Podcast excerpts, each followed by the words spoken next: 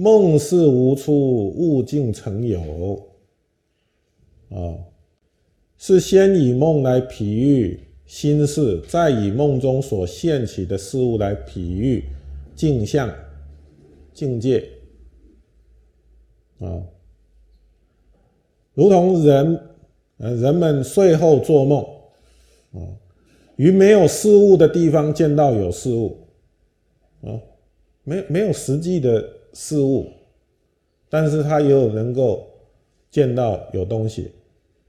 哎，这比喻呢，迷真心而成为妄事，哦，没有于没有镜像的地方呢，见到有镜像，嗯，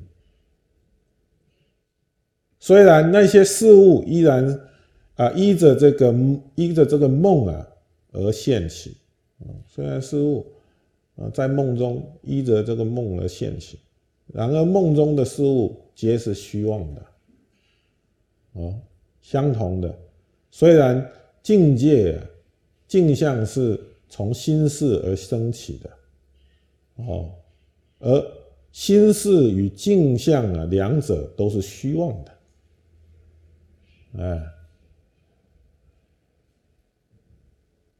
因为虚妄的事，所以成就的镜像。啊，应该说境界啊，所以这两者都是虚妄的。嗯，那么这里所谓的“事”啊，就是指本来清净的心忽然不觉啊。什么是不觉啊？啊，我们清净的心忽然不觉啊，这是什么意思啊？什么是不觉啊？不觉就是对于一切法平等无差别的空性真如法性啊，不能如实了之。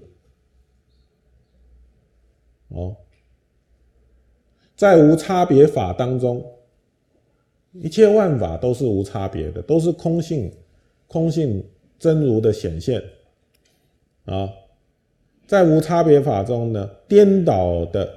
望见有差别，嗯，颠倒的望见有差别，因此起心动念分别执着，哦，哎，再者不觉心性的真如体性是一，啊，我们不觉什么东西？我们不觉心体心的体性。是真如的体性，嗯，就是空性的，啊，就是空性的，